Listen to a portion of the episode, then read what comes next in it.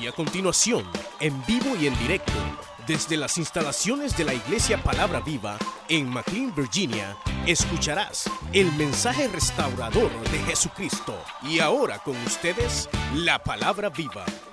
Dice la Biblia, escogió Moisés varones de virtud entre todo Israel y los puso por jueces o por jefes sobre el pueblo, sobre mil, sobre ciento, sobre cincuenta y sobre diez.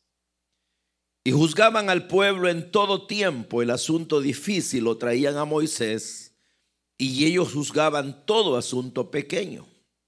Y despidió Moisés a su suegro, y éste se fue a su tierra. Oremos, Padre, te damos gracias porque nos permite, Señor, tener un nuevo día y gracias porque nos das la oportunidad de vivir. Padre, yo sé que tu paciencia es grande y tú, Señor, nos das eh, la oportunidad de poder corregir las cosas que no hemos hecho bien, porque entiendo que con cada día que uno vive, tú, Señor, le das la oportunidad a cada quien de mejorar. Perdona nuestras faltas, Dios limpia nuestros corazones. Permítenos la bendición de tener tu palabra, la instrucción. Señor, ayúdanos a tener mejores ideas de cómo actuar para agradarte. Y permítenos ahora aprender, Señor, tomar consejo. Bendice a cada uno, fortalece la vida de cada quien, sana a cada uno de los que se hayan enfermos en el nombre de Jesús. Y si alguien tiene alguna tribulación, alguna tristeza, cambia el lamento en baile, Señor. Glorifícate, Espíritu Santo, llénanos. Quédate con nosotros, guíanos, Señor. En el nombre glorioso de Jesús, nuestro Salvador. Amén. Muy bien, pueden sentarse, hermanos. Hemos venido eh, analizando estos dos días atrás cómo debe ser eh, el servidor de Dios y hemos hablado de cosas muy importantes, creo yo. Ahora, hermanos, para cerrar este tipo de, de, de enseñanza, me interesa que analicemos el por qué, ¿verdad? Se pusieron personas al frente de diferentes grupos. Pero ¿por qué, ¿por qué es así, verdad? Entonces alguna dirá, hermano, es un asunto de organización y es cierto. Pero lo que me llama la atención y es lo que yo quiero que analicemos, ¿verdad? ¿Por qué es así? Es el, por qué a algunos los pusieron sobre mil, a otros sobre cien, a otros sobre cincuenta y a otros sobre diez. Entonces la pregunta sería, ¿qué determina el que a uno lo pongan sobre determinada cantidad? Primero hay que entender, ¿verdad? Que si uno ve que lo que recibe, de quién lo recibe, si lo recibe de los hombres o lo recibe de Dios. Y entonces si uno es justo con ese tipo de apreciación, uno diría realmente es Dios y aunque utilice a los hombres, pero de hecho el que origina toda buena dádiva es Dios. Santiago lo dice, ¿verdad? Toda buena dádiva y todo regalo perfecto desciende de Dios. Entonces Jesús le dijo a el mismo Pilato, ¿verdad? Cuando Pilato le dijo, si yo quisiera te suelto, y si yo quisiera no te suelto. Eso es lo que le estaba dando a entender y le dice, mira, ningún poder tuvieras si no te lo dieran de arriba. Entonces eso quiere decir que la iniciación de una responsabilidad o de una autoridad viene de Dios. Por eso es que la Biblia dice, Él pone y quita a los reyes de la tierra. No, hombre, mire hermano, la gente la gente vive, bueno, usted sabe cómo se pelea la gente por ser presidente, ¿verdad? Y, el chiste es que después de tanta cosa y de tanto pleito y de tanta promesa y de tanto voto y de tanto aquello, es Dios quien determina a quién deja y a quién no. Interesantísimo, que Dios utiliza la voluntad humana y a través de ellos ejerce como medio su voluntad, eso es así, pero el jefe es Dios. Entonces, si usted dijera, yo soy diácono de la iglesia, yo soy líder, soy supervisor, soy pastor, ¿por qué? ¿Quién lo puso? Ah, me puso eh, el hermano o la hermana o me puso Dios. No, lo puso Dios, que Dios utilizó a las personas para un nombramiento suyo, eso es cierto, pero todo inicia en el Señor. Entonces yo preguntaría, ¿verdad? Si eso es así, ¿por qué Dios no me pone sobre mil? Sino que me manda sobre diez. ¿Por qué no me pone sobre cien, sino que me pone sobre cincuenta? ¿Ah? Yo les pregunto, porque me lo estoy preguntando yo también, pues. Entonces, ¿qué determina? ¿Qué hace que Dios eh, de repente permita que uno sea llevado a un cierto cargo, a una posición en la obra, dentro de la estructura para atender la iglesia? Pero ¿por qué no me dan un mando mayor? Porque sinceramente, y usted sabe que una de las cosas que normalmente las personas padecemos es que anhelamos poder. La gente quiere poder, hermano. Y el poder ese anhelo de poder es bien destructivo. Y, eso el ser humano lo muestra desde que es pequeño. Y cuando haya cancha, mm, se da el lujo de hacer lo que quiere, ¿verdad? Entonces, pero, pero ¿por qué, verdad? El poder, y usted sabe que eso es satánico, ¿verdad? Satanás fue el primer ambicioso del poder. Él, la historia bíblica aunque muchos detalles no nos da, pero nos deja entrever cómo fue la creación de él. Es, él es un ángel, ¿verdad? Un querubín. Y la Biblia lo llama querubín protector. Entonces, pero protector de qué, ¿verdad? Que era lo que protegía en realidad, porque se llama querubín protector. Entonces, él protegía la adoración a Dios. Por eso es que cuando él fue creado, dice, hubo tamboriles, hubo flautas, porque él estaba relacionado con música, con la adoración a Dios. Y él tenía que cuidar de esos elementos. Entonces, claro, Dios lo había embellecido, dice que le dio belleza. Entonces, claro, él vino y dijo, yo que soy el que cuido la adoración al Señor, yo debo tener mi puesto al lado de él. Y cómo se pegan esas cosas, porque hasta los cristianos vienen los hijos de aquellas personas, discípulos del Señor. Y cuando el Señor decía, miren, el Hijo del Hombre va a ser entregado en manos de pecadores, se codeaban. ya oíste, ya oíste, ya oíste, ya oíste, mamá, mamá, ya oíste. El Señor dice de que se va a ir y entonces sí que viene con su reino. Espérate, le dijo la mamá, esto lo arreglo ya. Señor, y allá en el reino no puede ser de que mis hijos se sienten el uno a tu derecha y el otro a tu izquierda.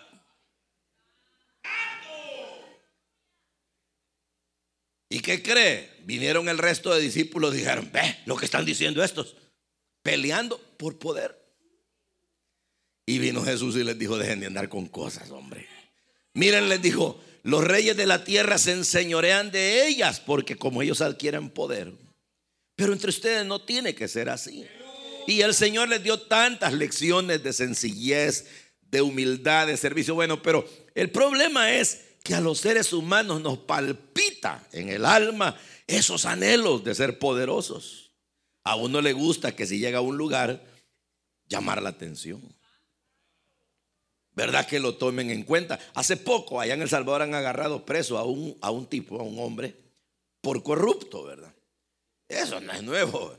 Pero pero el asunto es de que me contaban, no, no me contaban, yo lo leí en un, en un artículo referente a esta persona que dice de que él es una persona, porque el tipo era mediático, es decir, salía en los medios, pero entonces este, leí de él que él es una persona que se frustra cuando no tiene poder. Y entonces decía, por ejemplo, decía que si el gremio de gente importante en el campo donde él se movía tenían una reunión, por decir algo, y a él no lo invitaban, le daba hasta diarrea. ¿Por qué? Porque, y decir, ¿por qué, ¿y por qué no me invitaron? yo, el yo, la gran importancia que él se daba. Entonces el asunto es de que esas cosas, hermano, están ahí, ¿verdad? Como un gusanito en el corazón de las personas. Y uno de alguna manera quiere que lo tomen en cuenta, quiere que mencionen su nombre, quiere que le den una posición, le gusta lucir algo que identifica que uno es alguien. Y eso es así. ¿verdad? En el vuelo que hicimos hace como 22 días, vinimos a las Carolinas y nos tocó pasar por Miami. Y entonces usted sabe de que está la fila cuando uno entra al punto de inspección y están otras filas preferenciales, ¿verdad? Y esas filas preferenciales son gente que lleva el T6, por ejemplo, el TSA, o por ejemplo, gente que es de esos viajeros de primera clase y toda esa gente, ¿verdad? Que viaja así de caché. El asunto es de que viene la señora, la, señora que estaba revisando los papeles, los pases de abordar, y le llega un señor de esos de caché, ¿verdad? De esos Diamond. Y entonces viene ella y lo manda a la fila donde todos. No, hombre, hermano. ¿Para qué hizo eso la pobre mujer? Ese tipo empezó a gritar como loco. ¿Por qué me humillas? Esta es una discriminación. Tráeme a tu jefe. Esto tiene que saberlo lo demás. Soy Diamond. Así ese cuadro, yo lo miraba y decía, qué tipo más ridículo. No, qué ridículo. ¿Qué le costaba irse en la fila? Si al fin y al cabo al mismo lugar íbamos. Si al fin y al cabo dos minutos se podría trazar. Pero él quería demostrar que era Diamond.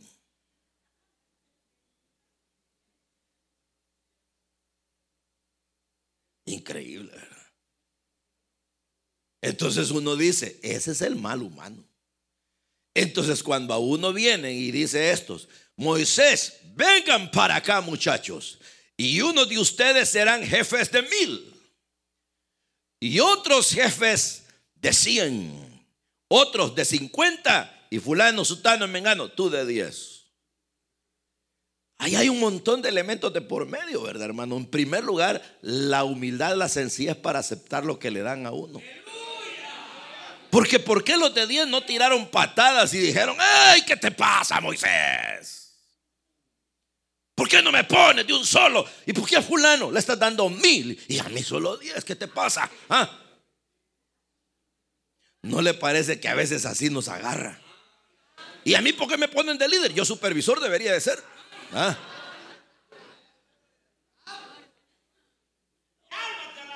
O el supervisor dice, bueno, ¿yo por qué? ¿Hasta cuándo voy a estar enfrente de cinco líderes? Ah? ¿Cuándo me van a tomar en cuenta y me van a dar una zona?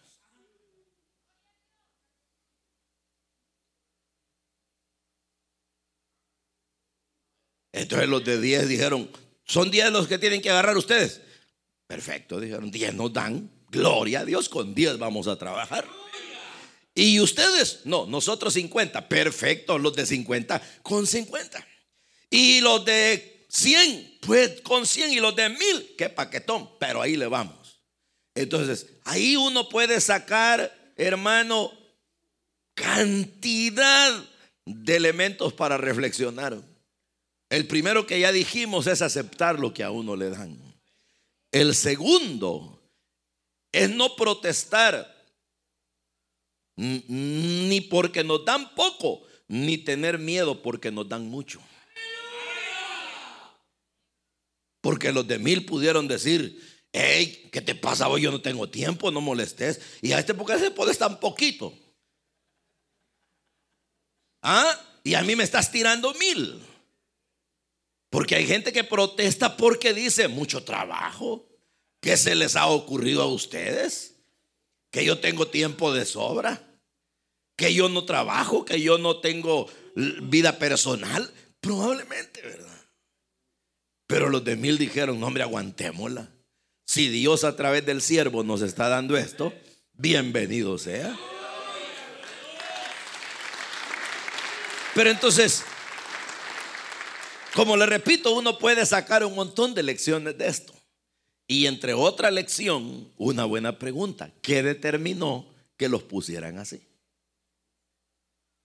Entonces, hermano Ernesto dice, la capacidad de las personas. Y es verdad. Pero yo hago otra pregunta. ¿Y cómo uno ve la capacidad? ¿Cómo puede uno determinar con qué se mide eso de decir a fulano del líder? No, no, no lo pongan de supervisor porque se acaba todo. Mejor de líder. Y a fulano no lo pongan de pastor. No, no, tranquilo, no le den una obra todavía porque la destruye. No va a poder. Yo pregunto, hermanos, pero de verdad, con toda sinceridad, no me los quiero fregar. No, sino que yo estoy analizando el texto con ustedes, pero yo les hago la pregunta, ¿qué determina que a uno le den poco o le den mucho? ¿Ah? Por eso, pero mi pregunta es, yo estoy de acuerdo, es la capacidad y bueno, el Señor lo enseñó, ¿no? Que dice que le dio talentos de acuerdo a su capacidad le dio minas de acuerdo a su capacidad. En otras palabras, los puso a administrar de acuerdo a cómo ellos eran capaces de hacerlo. A uno le dio cinco, a otro le dio dos y a otro le dio una. Pero yo pregunto, sigo preguntando, eso es regla, es la capacidad, es la... Pero ¿Cómo es que se logra? Pues vaya, si usted en este momento o a mí alguien dice, démosle al hermano un área donde él pueda trabajar, ¿cómo? ¿Qué van a ver los demás? Porque Dios es el que me va a dar aquello. La gente va a decir, miremos la capacidad, miremos el carácter. Perfecto. Pero entonces, ¿cómo me preparo para llegar ahí? Porque el asunto es de que yo lo miro así, mire, lo miro por un lado, de que estos individuos ya tenían cualidades. Y cuando Moisés dice, a estos voy a poner de 10, es porque él sabía que eran buenos, pero todavía no tenían la capacidad en todo sentido, ni de carácter, ni de madurez, ni de conocimiento para que ellos tuvieran un grupo mayor.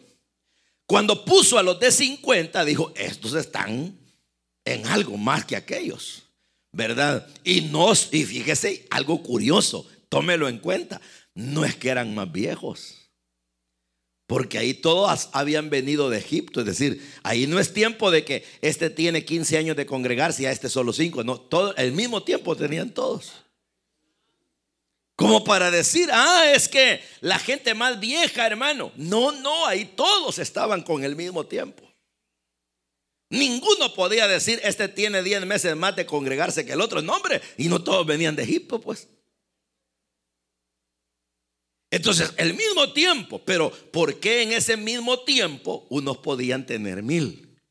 Otros 100 y otros 51, 10. Entonces, el de 10, obviamente, Moisés sabía, no podía manejar un grupo de 50. El de 50 no podía manejar un grupo de 100 y por consecuencia el de 100 no podía manejar un grupo de 1000 y entonces lo dio de acuerdo a las condiciones que cada uno tenía, la capacidad, les asignó responsabilidad. Pero entonces aquí viene algo que también a mí me inquieta. ¿Cómo puedo hacer yo sin ánimos de ambicionar poder? Sin ánimos de pretender lucirme, pero ¿cómo puedo un día, si soy de 10, llegar a 50? ¿Y cómo puedo, si soy un encargado de 50, llegar a ser un encargado de 100?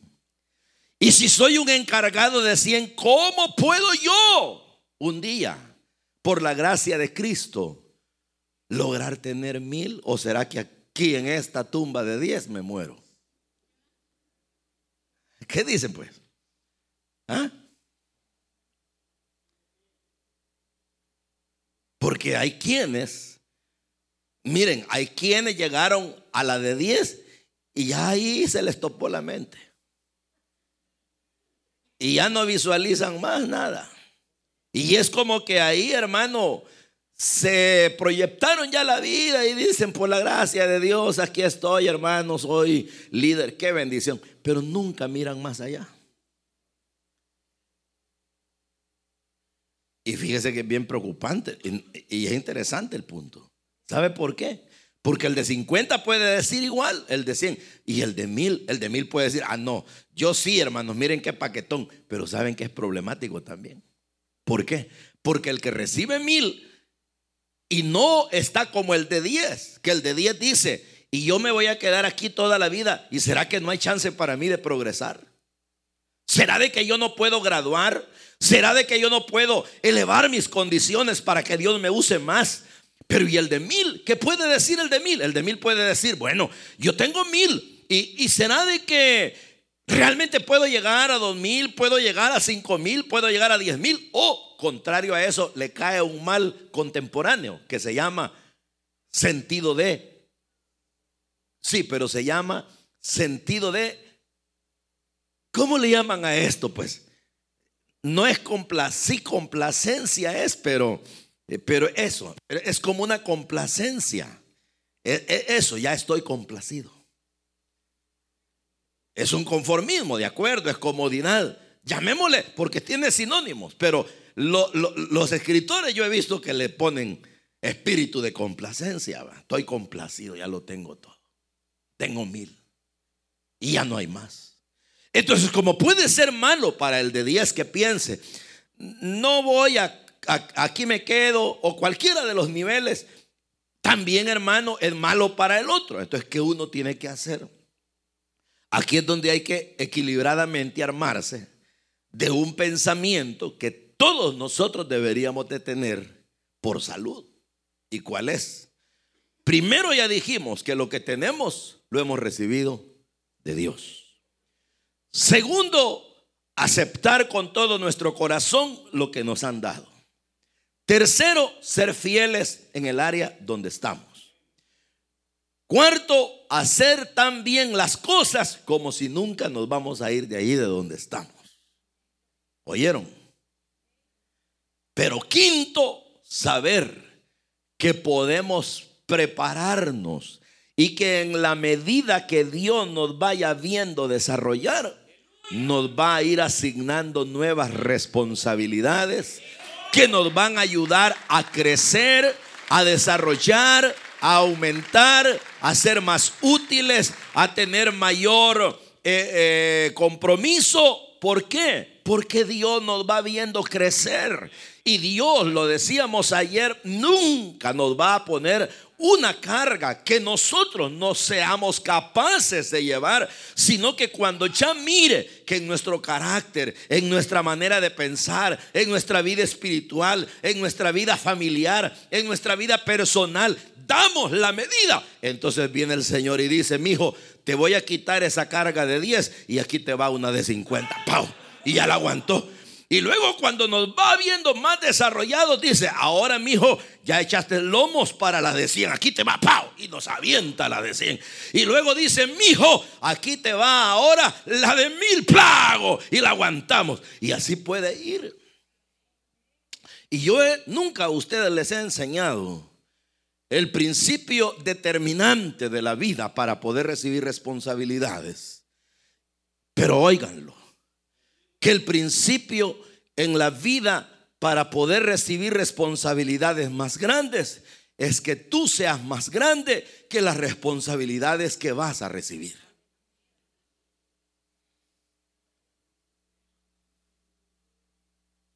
¿Sí lo, lo entendieron? Si yo quiero ser un pastor de mil personas, yo debo ser más grande que mil personas. Si yo quiero tener una iglesia de 10 mil personas, yo debo ser más grande que 10 mil personas.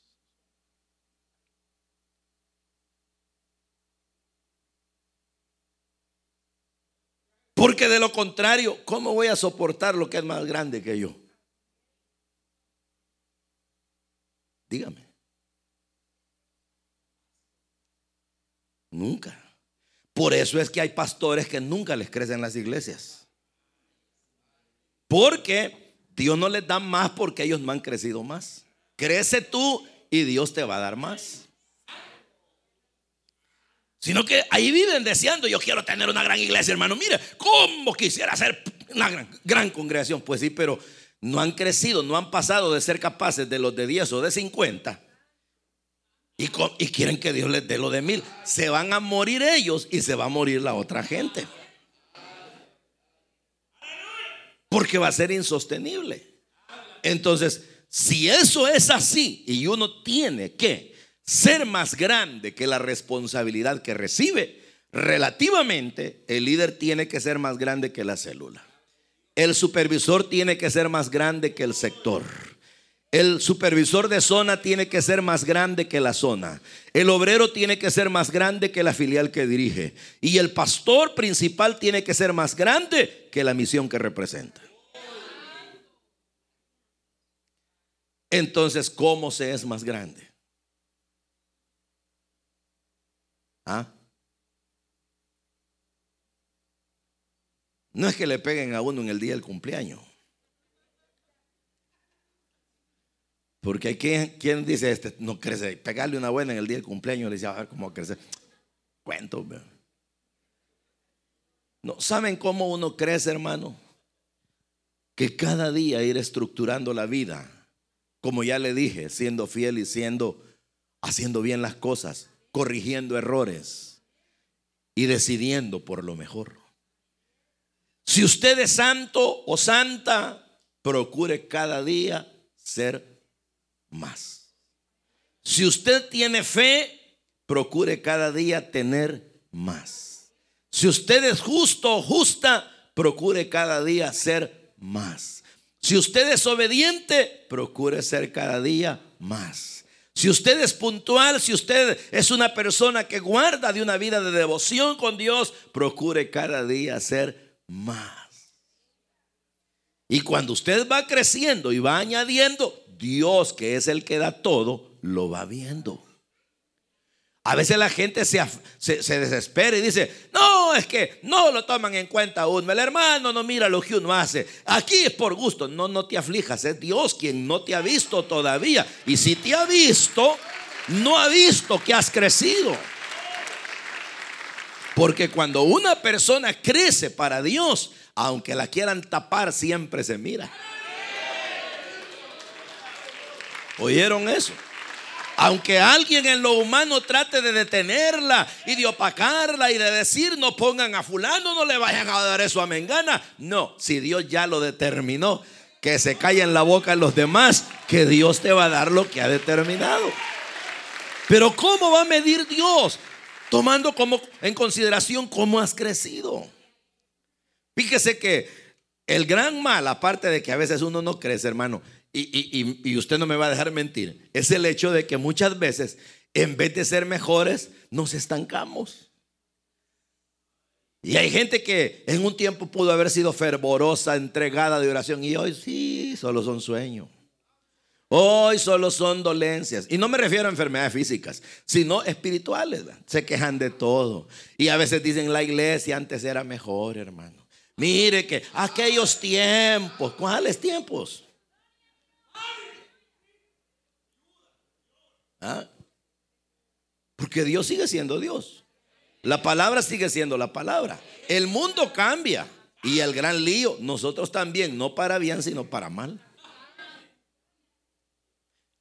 Dice que yo cuando, le voy a contar esto, no es un chiste, es la realidad.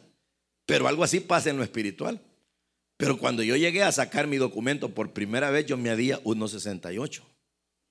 Y así me pusieron y un día estos me miden los médicos y me midieron 1,63. Y, y entonces viene el doctor y me dice, y que se está encogiendo, me dice. Hey, es increíble, pero uno se encoge.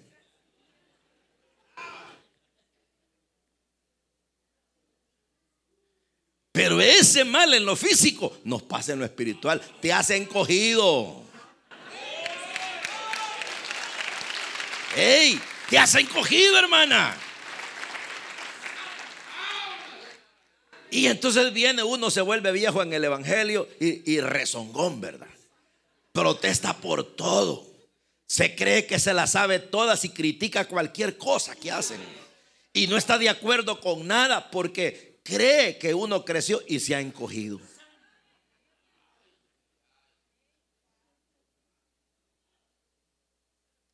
Y entonces viene y nos pasa lo que en las empresas, que en las empresas los trabajadores viejos quieren los puestos mayores y de repente llega un nuevo y rapidito llega ahí. Y empiezan a hacer protestas y a decir, ¿y por qué pusieron al nuevo y no me pusieron a mí? No se dan cuenta que el nuevo llegó con más brillo, con más capacidad, con más entrega y el viejo se encogió.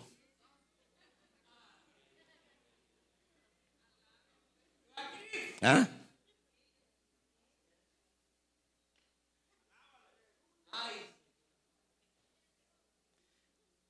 Entonces yo diría, ¿verdad? Examinemos, no, nos seamos encogidos. Y estamos pidiendo poder. Y estamos queriendo más responsabilidades. Y el Señor dice: Pobrecita mija, pobrecito mi hijo. Si es que no sabes, hombre, si te la doy, te mato. Mejor crece. No la vas a aguantar. No la vas a aguantar. En cambio que si tú te, desarrollas, creces, hoy eres líder, pero si sigues fiel, si sigues orando, si sigues siendo leal, si eres una persona de verdad, si temes a Dios, si haces bien tu trabajo, un día, sin que tú levantes la mano, dirán, fulano, deja la reunión y te vienes a ser supervisor. Ah, yo hermano, sí. ¿Están seguros? Sí, mi hijo. Ah, bueno. Y de repente sigue siendo fiel, sigues orando, sigue siendo leal, sigue siendo responsable, sigue siendo una persona de entrega a Dios confiable. Y de repente, fulano, fulana, a otro puesto. ¿A dónde? Más arriba. Oh, de 100 ahora, sí. De ahí de mil y de repente le van a decir, hermano, hemos pensado que usted vaya a una ciudad. Le entregamos el estado tal Hermana, tal posición es suya. De ahora, supervisora de supervisoras. No pastoras, supervisora de supervisoras. No, y les voy a decir algo para que nos pongamos en algo nosotros. Pero estas mujeres, si uno les da libertad, llenan la iglesia. Si ustedes a ella les dicen, hay que organizar una transportación para un, un evento, ¿cómo lo hacen? A saber, pero lo hacen. Si ustedes les dice, mujeres, ayuno, tal día, vienen ellas y nosotros no. Y si uno les dice una ofrenda, protestan menos ellas que, que nosotros.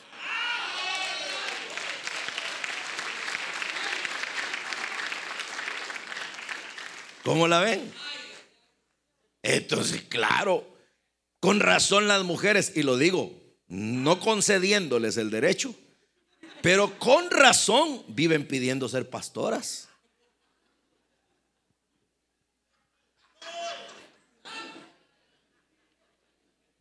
No, hablando en serio, y el caso típico, Débora, ¿verdad? Era jueza en tiempo en que los hombres se habían encogido. Y como nadie levantaba la bandera para la defensa de los criterios acertados para Israel, ella tenía debajo de una palmera su centro de sabiduría. Y ahí llegaban a consultarla. Y cuando Dios le dice, Débora, es tiempo de ir a la guerra y de triunfar. Pero igual, ¿verdad? Dios la instruyó. No tienes que ser tú, le dijo, tiene que ser el general Barak. Vino ella y lo llamó y le dice, Barak, dice Dios, que es momento de ir a la guerra. Y tú eres el hombre, ponte los pantalones y adelante. Y todavía viene el individuo y le dice, ay, de verdad, sí, y vos no vas a ir.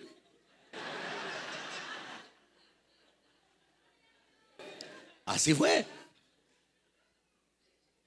Y, y, mire cómo son las cosas, hermano. Y todavía pone condiciones y le dice, si vas, voy yo.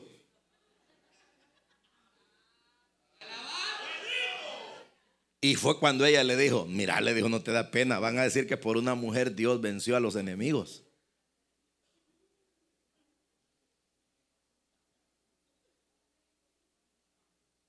Se dan cuenta. Se dan cuenta. Cómo? Fíjense que el domingo me invitaron a predicar un tema de hombres. Y me pidieron que yo predicara a los hombres. Entonces les prediqué qué es ser hombre.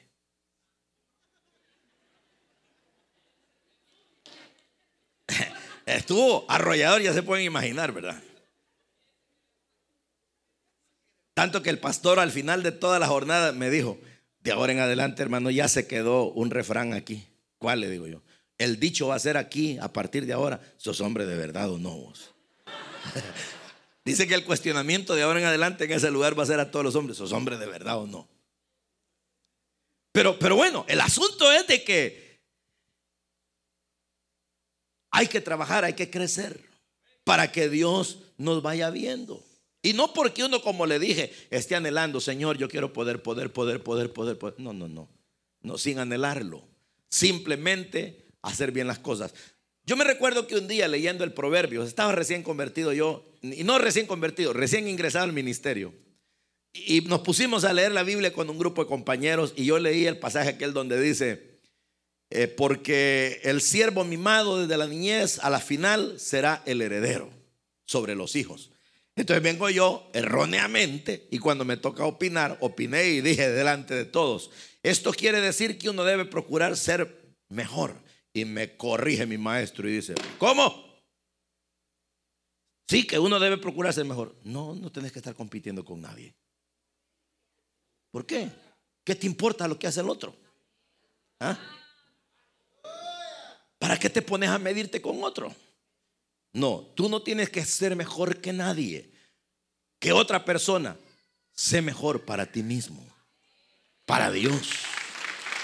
Y si otro se quedó, allá él. Y si otro corrió y avanzó, qué bueno. Si a este lo dejaron en diez, pobre. Si a aquel lo mandaron a mil, ¿y por qué me voy a deshacer de envidia? Que pusieron a fulano y hallando que se me ve el sueño y el hambre, que no sé qué, y resentido. Y que mandaron al hermano Mengano y que yo creía que era yo, y a que lo pusieron de supervisor. Estos son ingratos, mejor me voy. Andate. ¿Quién sufre?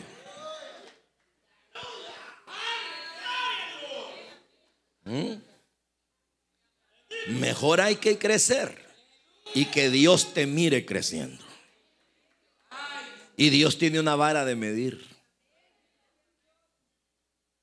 Y, la forma de medir de Dios no es la de los hombres, ¿verdad? Porque la de los hombres usted sabe que lo miden a uno a veces por centímetros o lo miden a uno por lo que ven y la gente juzga según las apariencias, pero Dios no juzga así. Porque la gente a veces puede tener un mal criterio, equivocado, ¿verdad? Pero Dios dice, no, no es cierto.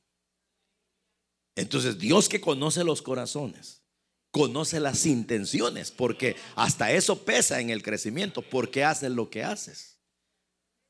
Si es con una intención sana, no hombre, Dios lo ve. Y Dios dice, va bien, mijito, va bien. Y ahí vas y vas, que pasó un mes, un año y todavía de líder luchando por multiplicarla. Y ahí orando y ahí llorando muchas veces y esforzándote. Y dice, Señor, ¿cuándo vas a ver mi petición? Y de repente Dios te lleva a una victoria. Tal vez no multiplicaste las células necesariamente, aunque lo logras tal vez con dificultad, pero has crecido mucho durante todo ese tiempo. Has venido desarrollando más oración, más paciencia. Eres una persona de más carácter, eres más maduro. Y hombre es el loco aquel que hablaba cualquier cosa. Ahora eres una persona prudente para hablar. Y entonces te vieron y multiplicaste la célula con una gran dificultad, pero dijeron, está listo para otra pues, posición. Está listo. Y Dios pone en el corazón de los dirigentes, pónganlo. Ustedes saben que yo llegué a ser el pastor general de la iglesia Lin. Yo nunca levanté la mano, Dios lo sabe, Cristo es mi testigo. Y, y quieren que les diga algo, que cuando me ofrecieron el cargo yo lo rechacé. Y les dije, no, yo no. ¿Y saben qué me dijo el pastor? Mire, me dijo, yo le voy a contar algo que usted no sabe. Yo oro a Dios y yo le digo, Dios, dime quién es. Y solo usted me aparece. Yo le pregunto, Padre, ¿a quién le dejo la iglesia? Y usted me aparece en sueños, en visiones. Ya me tiene torturado. Pero entonces yo pregunto, ¿quién me mostraba a él? Dios. Si recogiendo ofrendas andaba yo de diácono, cuando de repente me llaman y lo que nunca había sucedido en la Elín, que predicar un diácono. Y me llama y me dice, usted venga, sí. Hijo, todavía me acuerdo que con mi basta, güey. Dígame. Eh, ¿Me puede hacer un favor? Y como yo trabajaba en una empresa que le regalaban a uno tarjetitas de descuento para calzado. Y en una, y en una ocasión yo le había regalado una. Y yo pensé que eso quería, ¿verdad? Y cuando me dijo, ¿me puede hacer un gran favor? El que quiera, le dije yo, vaya pues, me dijo, predica el domingo aquí. Y, vengo yo y, y, todavía me dice, a saber cómo me vio, ¿verdad? Que me dice, ¿puede o no puede? Sí, le dije yo, mire hermano, me cayó un dolor de estómago. Yo, eso fue un día jueves en la noche, el día viernes yo pasé enfermo, el estómago me gruñía, me dio tal calentura. Y entonces, eso, como era para domingo, agarré la Biblia el día sábado y me perdí. Me fui para una casita que nos estaban haciendo, lleno de cemento, aquello oloroso. Ah, ya se puede imaginar a construcción y yo sentado viendo para arriba y decía, ¿en qué lío me metí? Y fue cuando prediqué el mensaje que fue la narración deportiva, el que les conté anoche. Pero el asunto es de que con el tiempo habían pasado 12 años de eso y estábamos cenando. Y entonces había que elegir a una persona para un cargo importante. Y yo en ese entonces ya era de los pesados, como dice el hermano. Pero entonces viene el mismo hermano y dice, ay, dice, se sacude así, que cuesta poder elegir a una persona para ese cargo, dice, y le hace así, pero preocupadísimo. Ojalá, dijo, todos fueran como aquel, ¿verdad? Dijo. Y yo ni sabía. Es cierto, le decían los ancianos, ojalá que todo fuera como en aquel caso. ¿Cuál caso? Les dije, el suyo, me dijeron. ¿Y eso qué pasó? Que se acuerda, me dice, cuando le di el púlpito por primera vez. Sí, le digo, Dios me lo puso en visiones. Dios me dijo, dale chance a este. Y quieren que les cuente algo que a mí también me hizo soñar que yo estaba pasando. Pero como yo era diácono, le digo a mi esposa, porque ya nos habíamos casado, y le digo yo, te cuento una locura, le digo yo que soñé. ¿Qué soñaste? Soñé que me pasaban al púlpito a predicar. Imagínate. Tal vez, me dijo ella.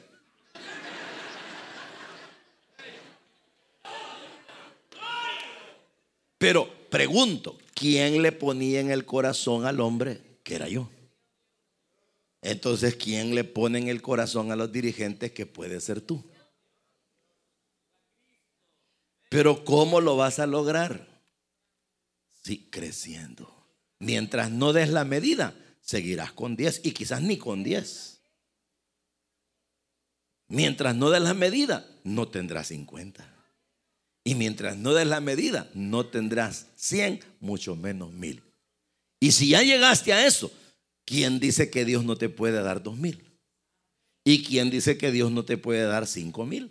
¿Y quién dice que Dios no te puede dar 10000? Mientras tú crezcas más que esa capacidad, Dios siempre te dará lo que puedas administrar.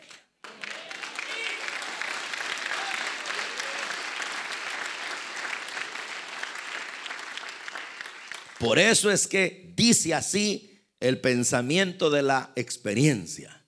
El hombre que quiere hacer algo grande tiene que ser más grande que lo que pretende hacer.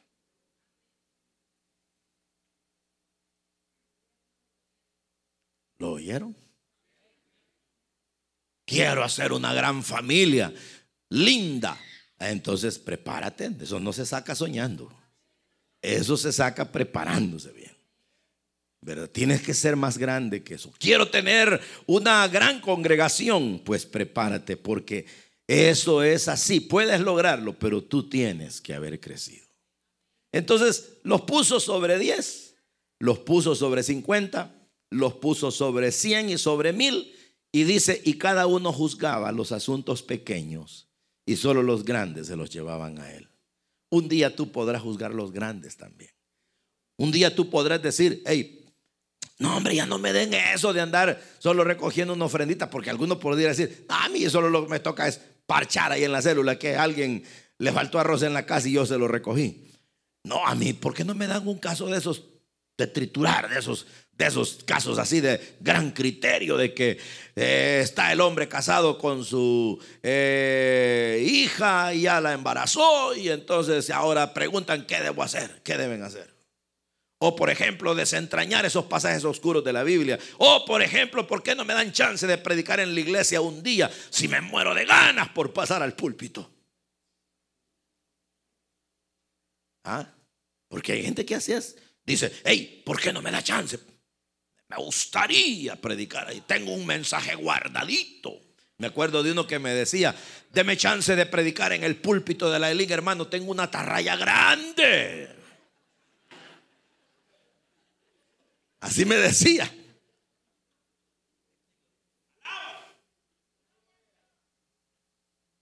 Entonces, bueno, si la tienes, espérate, ya te van a dar chance donde la tires, vea. Espérate el lago, el río, donde va a llegar. Porque de lo contrario, mire usted las experiencias, pues ustedes han leído el libro Discurso a mis estudiantes, ahí está una gran experiencia. Que dice Spurgeon que había un estudiante que cada rato, maestro, yo quiero pasar, maestro, yo quiero pasar. Y un día le dijo, pasamos. Y dice, ¿qué pasó? Y saben que todo lo que dijo, nada. Se quedó viendo a la gente y enmudeció. Y dice que lo único que pudo decir fue, quiero decirles algo, no pidan pasar acá.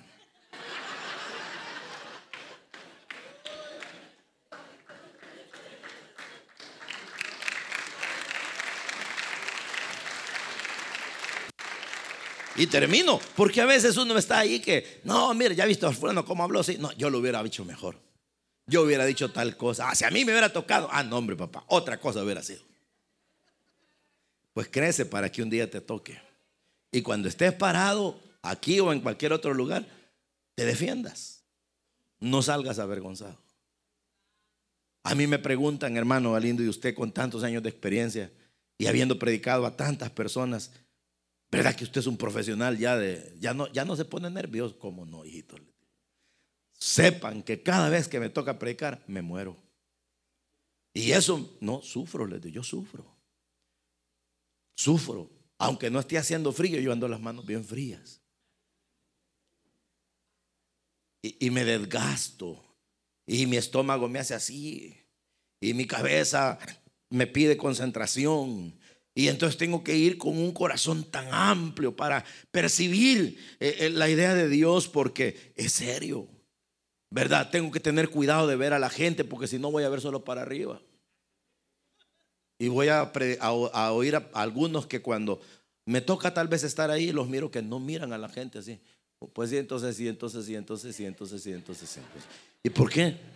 Hubo otros que cerraron los ojos y no los volvieron a abrir. O bajaron la mirada y no la volvieron a levantar. ¿Pero por qué? ¿Eso es nerviosismo? Seguro que sí. ¿Pero por qué pues? Porque uno no ha crecido. En esos detalles tiene que crecer. ¿Verdad que sí? Hasta en esos detalles. ¿Por qué? Porque la idea es que Dios te quiere ir graduando. Entonces, viene el Señor y con esto finalizo, te matriculó en kinder y te dio 10. Y entonces el Señor quiere que pases a la primaria. Ahí hay 50. Pero ¿y si no estudias? Y te portan mal, ahí te vas a quedar o te saca de ahí. Y si no, entonces, vaya, pasaste, te doy 50. Pero de ahí viene la high school. Sí, démosle 100. Bajo. Pero de ahí viene el college. Démosle más. Y de ahí, universidad, pon mil dos mil, tres mil, cuatro mil, cinco mil personas. Y mira, hermano, es una belleza. Pero yo en lo personal les digo, y lo anhelo con ustedes, yo esperaría que la iglesia y el ministerio Esperanza Viva crezca inconteniblemente.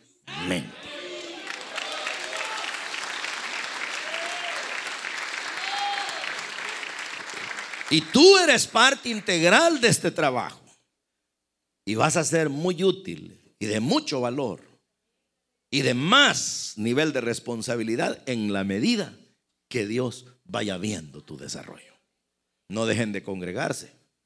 Me he estado dando cuenta que algunos vienen solo cuando les toca servir. No en la palabra. ¿Y cómo van a crecer?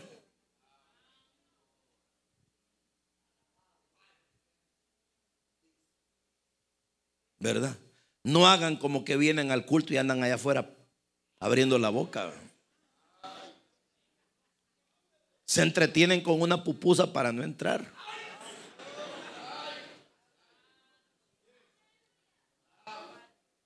Vengan y capten todo lo que puedan. Aprendan de Samuel. No dejar caer a tierra ninguna palabra. Analicen. ¿Verdad? Traten de ser más sensibles a Dios. Y en la medida que desarrollen Dios te va a ver.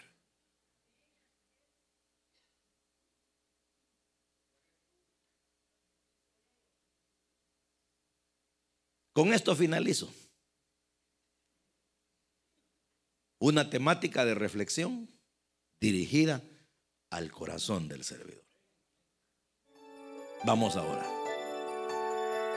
Usted escuchó el mensaje restaurador de Jesucristo desde las instalaciones de la Iglesia Palabra Viva en McLean, Virginia. Si este mensaje ha sido de bendición para su vida y necesita oración, contáctenos al teléfono 571-633-0469. 571-633-0469. Que Dios le bendiga.